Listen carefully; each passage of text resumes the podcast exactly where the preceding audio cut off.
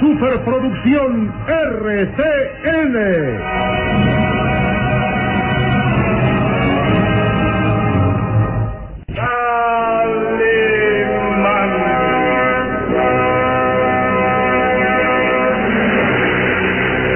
Caballero con los hombres, Galante con las mujeres. tierno con los niños. Implacable con los malvados. Así es, Calimán, el hombre increíble.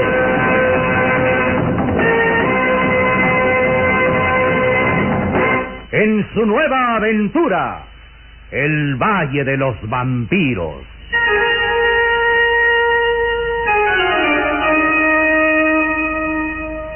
El Valle de los Vampiros.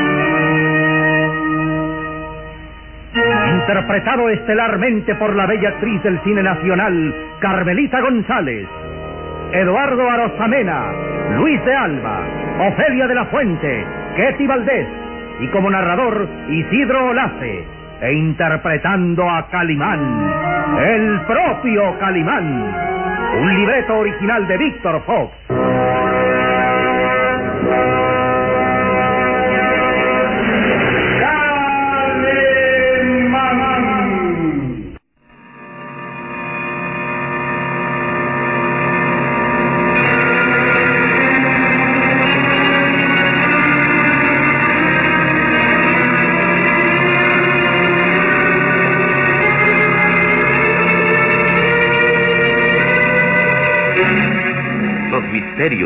Los extraños acontecimientos que se sucedían en el pueblo de Rinley tenían sorprendido a Calimán.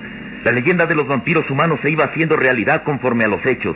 Después de la presencia en los páramos de aquellos extraños jinetes vestidos a la usanza de los caballeros cruzados, que despertaban la inquietud de Calimán, quien había comprobado que no eran seres humanos normales, pues habían resistido el ataque de sus dardos omníferos sin mostrar señales de letargo. Y por otra parte, la actitud de la joven Roxana, quien solía ir durante las noches hasta el lúgubre castillo de Boyer, cruzando los páramos, despertaba en Calimán la sospecha de que la muchacha estuviera unida por extraño pacto con el conde Bartok. Esta misma noche, cuando el conde Bartok había ido hasta el condado de New Borling a visitar al duque de Tornel y su bella hija Ruth despertando en ellos la inquietud de su extraña presencia, Calimán se dedicaba a buscar más datos en torno a ese misterioso personaje. En compañía del pequeño Solín, había llegado hasta las oficinas de la alcaldía para revisar cuidadosamente los libros de registro. Ahí, bajo la pálida luz de un quinqué, Calimán hojeaba el voluminoso libro de registros y sus azules ojos escudriñaban cada palabra de las ahí escritas. Ajá, sí. Al fin lo encontré. En esta hoja está registrada la familia Bartok. Calimán, pero no comprendo qué esperas averiguar en este libro. Necesitamos obtener los mayores datos posibles en torno a la vida del conde Bartok. En el pueblo todos tienen siquiera pronunciar su nombre y jamás lograríamos obtener datos. ¿Y por eso hemos venido a estas horas de la noche a la alcaldía? Exacto, Salim.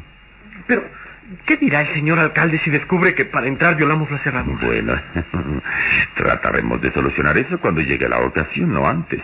Ahora déjame ver lo que dicen estas anotaciones en torno a la dinastía Bartok. Los azules ojos de Calimán se fijaron sobre las letras borrosas de aquella hoja amarillenta por el paso de los años. Luego leyó. Sergei Rustor, conde Bartok, señor del condado de Rinley Boyar. Nació en 1760 y murió en San Petersburgo en 1840, asesinado por órdenes del zar Iván Romanov. Ah, ¿es el bisabuelo del conde Bartok que vive aquí? Ahora lo sabremos. Escucha. Celebró nupcias con la baronesa Andrea de Bussar en 1837. Su primogénito y único hijo nació en 1838 y quedó registrado bajo el nombre de Sergi, a cuya muerte del padre heredó el título de conde de Bartok, señor de Boyer. Pero esto, esto es imposible, Salim. Debe haber algún error. Según estos datos, el hombre que actualmente vive en el castillo de Boyar, el conde Bartok, nació en 1838, es decir, que tiene más de un ciclo de vida. ¿Más de un siglo de vida? Imposible, Calimán. Sin embargo, aquí está claramente escrito. El primero de la dinastía Bartok fue el conde Sergei Rustor, que murió asesinado en 1840 y solo tuvo un hijo nacido en 1838, el actual conde Bartok. Calimán, entonces todo lo que se cuenta de ese hombre es verdad. Se dice que es un cadáver viviente, un vampiro humano. No, es posible. Solo siendo un insepulto, un ser para quien, para quien la vida y la muerte no significan nada, se explica que el conde Bartok sobreviva después de un ciclo de haber nacido. Ah, Puede ser una confusión de fechas. Tal vez este conde Bartok sea el nieto o el bisnieto del primer conde Bartok. En el libro de registros no señala ningún otro miembro de la dinastía Bartok. Entonces, ¿crees que ese hombre sea un insepulto? Al menos eso es lo que indica este libro. Un libro que jamás debió usted haber visto.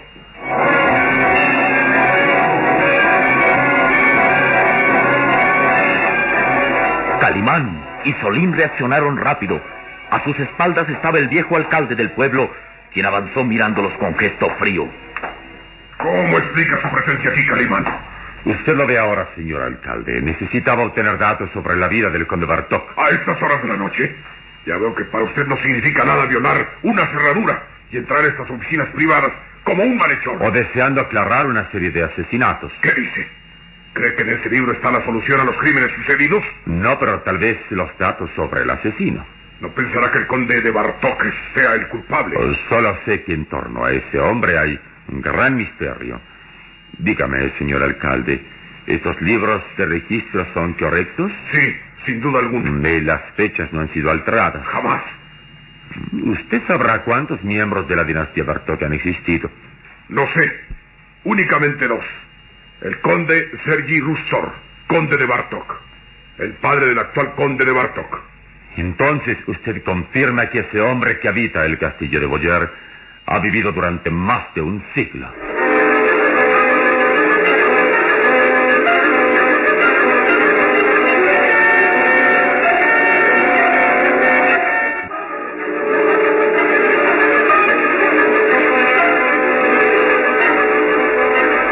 El alcalde trató de esquivar la mirada interrogante de Calimán. Luego agregó en tono evasivo. Eh, es demasiado tarde, Calimán. Le ruego que abandone esta oficina. Aún no ha respondido a mi pregunta. ¿Certifica usted que el conde Bartok tiene más de un siglo de vida? Escuche, Calimán. Yo nací en este pueblo hace más de 60 años y desde niño oí mencionar el nombre del conde Bartok. Ese hombre ya habitaba el castillo desde entonces y a la fecha aún está ahí. ¿Qué edad tenía el conde cuando usted era niño? Eh, la edad de ese hombre nadie puede precisarla. Solo puedo decirle que desde entonces a la fecha el conde Bartok no ha cambiado nada en apariencia. Es como, como si los años no contaran para él. Como si el tiempo no dejara huella en su rostro ni en su cuerpo. Es increíble. Entonces debemos aceptar que tiene más de un ciclo de vida. Eh, saque usted las conclusiones que quiera. ¿Está usted en su derecho de dar crédito a lo que está escrito en ese libro o no? Es algo que no me interesa. Si fuera cierto, en- entonces debemos aceptar que el conde Bartok es un insepulto, un cadáver viviente, un vampiro humano. Y si es así, resulta culpable de los crímenes sucedidos en el pueblo. Si esa muchacha gitana y el señor Smith fueron atacados por un vampiro humano, como sospechamos, entonces el conde Bartok es el asesino. Eh, eh, buenas noches, Calimán. Usted lo sabe, ¿verdad? Todos en el pueblo saben que el conde es un ser de ultratumba, un insepulto, un ser diabólico que mata sin misericordia, y sin embargo no hacen nada para acabar con él. ¿Por qué, señor alcalde? Eh, Respóndame usted. ¿Por qué no acaban con el conde Bartok? la respuesta usted la conoce. Los vampiros humanos son indestructibles. Nada, nada puede matarlos durante la noche. Pero en el día son vulnerables. Según la leyenda, los vampiros humanos permanecen aletargados dentro de un sarcófago durante el día y es entonces cuando se les puede matar. Sí, matarlos solo clavándoles una estaca de madera en el corazón. Bien, ¿por qué no hacerlo? ¿Por qué no acabar con ese ser diabólico? Eh, para ello sería necesario encontrar la tumba del vampiro, conocer el sitio exacto donde está el sarcófago donde duerme durante el día. Y ese es el mayor secreto que nadie puede aclarar. Debe estar en el castillo de Boyer. Tal vez en los páramos. ¿Por qué no ir allá? organizando un grupo de hombres armados y realizar una batida hasta El que... castillo de Boyer. Sí, señor. Y los páramos son propiedad del conde. Todo. Nadie puede penetrar ahí sin exponerse a ser asesinado. Durante el día, el jorobado Jorvich, fiel criado del conde, vigila ese lugar con órdenes de matar a quien se interna en las propiedades. Y durante la noche, los caballeros de la muerte, esos espectros diabólicos vigilan los páramos, dispuestos a aniquilar a quien se atreva a llegar ahí. Además, ninguno del pueblo se atrevería a ir a los páramos, ni de día ni de noche. Temor que usted comparte, señor alcalde. Eh, Pero, ¿qué puedo hacer yo solo? Estoy a sus órdenes. No, no, no. Gracias. Mire, si quiere usted un consejo, váyase de Rindy. Váyase antes de que sufra una muerte trágica. Se olvida que antes debo aclarar el asesinato de ese hombre al que perseguía desde Londres, al señor Smith, cuyo cadáver... Cuyo cadáver solo usted vio, nadie más. Y debo rescatar una valiosa esmeralda que seguramente fue el móvil del crimen. Una esmeralda que solo usted ha visto. Yo ignoro si dice usted la verdad o no. Pero, señor alcalde... Buenas noches, Calimán. Bien, señor alcalde, bien. Si usted rehúsa intervenir en esto, tendré que valerme de mis propios medios para aclararlo todo. Tenga cuidado, Calimán. A pesar de todo, yo represento a la ley en este pueblo. Usted cometió el delito de entrar subrepticiamente en su oficina. Y lo pasaré por alto, pero no busque más líos. No complique su situación porque terminaría a preso. y cuando usted se decida obrar conforme a la ley, tendrá que buscar una celda para el conde Bartok. Buenas noches, señor alcalde. Vamos, Solís. Sí, señor. Calimán, Sí. eh, recuerde, los vampiros humanos son indestructibles. Buenas noches, señor alcalde.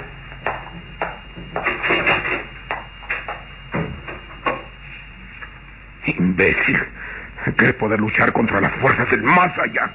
Cree poder vencer a un hombre de ultratumba. ¿No cree que este pueblo y todos nosotros estamos condenados a una maldición? Será una pena, pero Calimán no vivirá mucho tiempo.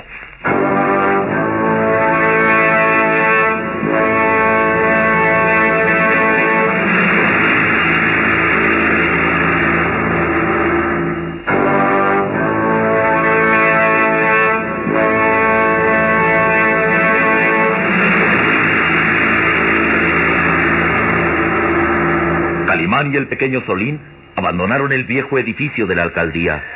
El viento frío les azotaba la cara y entre las sombras de la noche se distinguían apenas el contorno de las casas del pueblo como grotescos fantasmas inmóviles.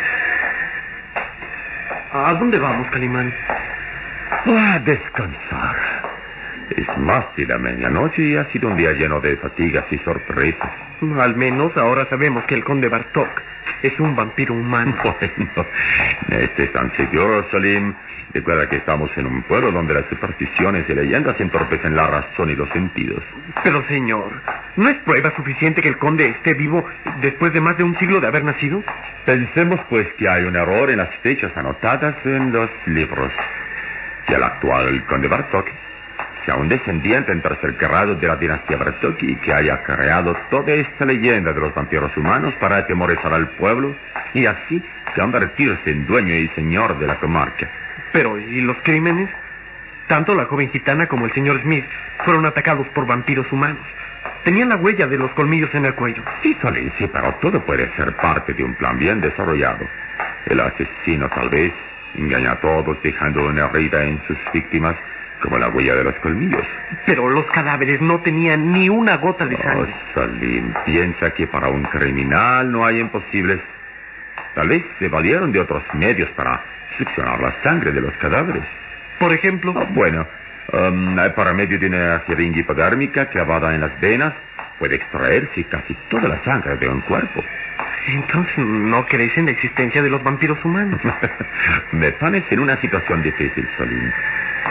La ciencia no admite la existencia de esos seres.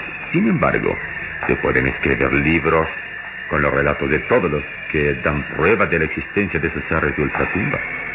Es un enigma completo la existencia de los vampiros humanos. Nosotros hemos visto los cadáveres con la huella del vampiro y sin embargo no daremos crédito hasta cerciorarnos con nuestros propios ojos. Es decir que, que para creer en esos seres tenemos que estar a su alcance. Exacto, sí, comprobar sus crímenes. Verlos como atacan a sus víctimas clavándole los colmillos en el cuello y succionando toda la sangre. Sí, y esos cadáveres podemos ser nosotros. Bueno, en toda investigación está de por medio el factor peligro. Sí, sí. Y ya sé que es inútil tratar de convencerte que nos vayamos del pueblo. Antes tienes que aclarar quién mató al señor Smith y dónde está la Esmeralda Romanov. Creo que eso es tanto como... como un suicidio. Espera, espera, Solín. ¿Qué sucede? Allí, mira. Un hombre se desliza sigiloso entre las casas. ¿Lo ves? Se oculta entre las sombras. Sí, sí. Es un jorobado. Sea Jorvik, el, el criado del conde Bartok, el mismo que sepultó el cadáver del señor Smith y luego trató de matarnos. Nos ha visto. Oye, Sigámoslo, Solín. Estoy seguro de que nos llevará a su carrera y precisamente al castillo de Bochar. ¡Vamos!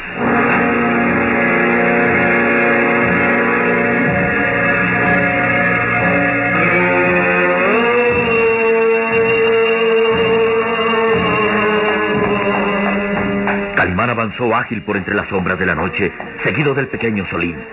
Jorvik se había dado cuenta y corría como desesperado, balanceando su contraído cuerpo con movimientos simiescos. La desesperación y el temor de Jorvik lo hacían correr a gran prisa y Calimán y Solín lo perseguían. Se dirige hacia los páramos. sí. Sabe que llegando ahí está salvado. La niebla lo protegerá. Deprisa, que no se escape.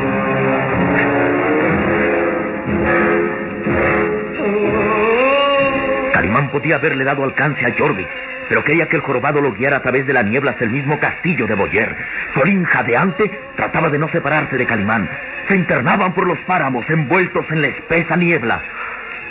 Señor, no puedo más. No puedo seguir. Haz un esfuerzo, Solín. Si lo perdemos de vista, todo será inútil. No te separes de mí, que la niebla nos haría perder de vista. ¡Corre, corre! ¡Corre! Cuidado, Salim, cuidado. ¿A dónde caído? Nuestros cuerpos están atrapados en el fango. ¡Me hundo, señor! ¡Me hundo! Salim, eh, ten cuidado. El jorobado Jorvik nos trajo una trampa. Hemos caído en los pantanos. Estamos atrapados en un pantano, Salim.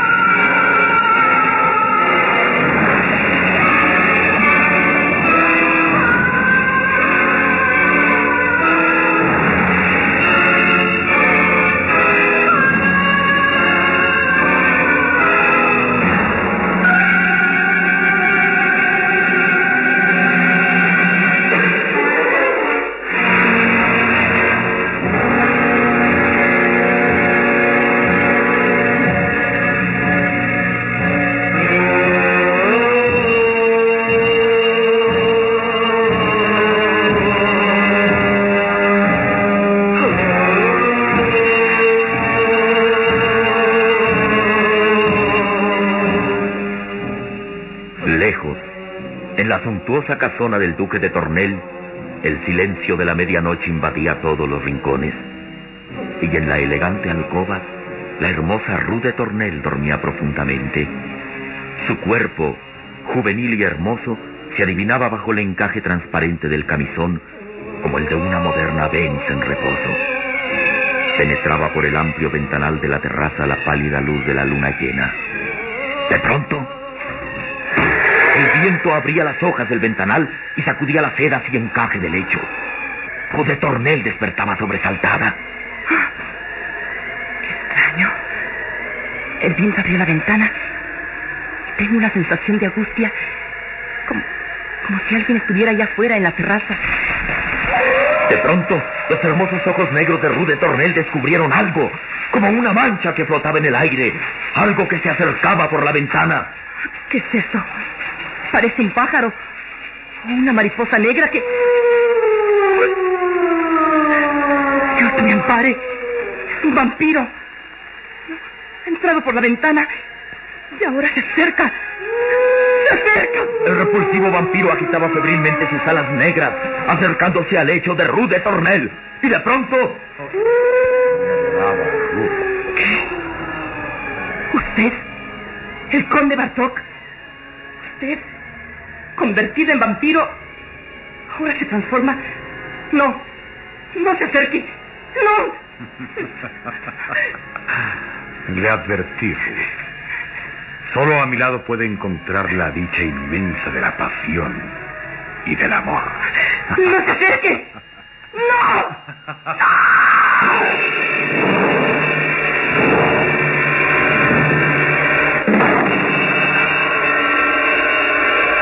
hermosa Rue de Tornel será la siguiente víctima del conde Bartok. Calimán y Solín morirán en los pantanos de Rinley.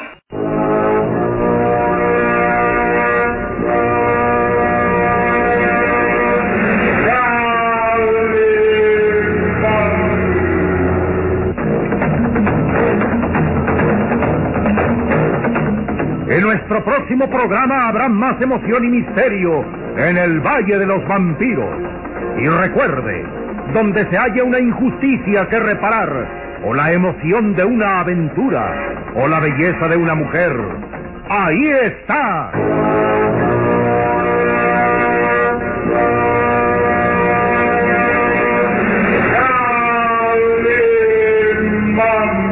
El hombre increíble. Esta fue otra radionovela estelar de producciones RCN realizada por Alfa. Escúchela de lunes a sábado a esta misma hora por RCN.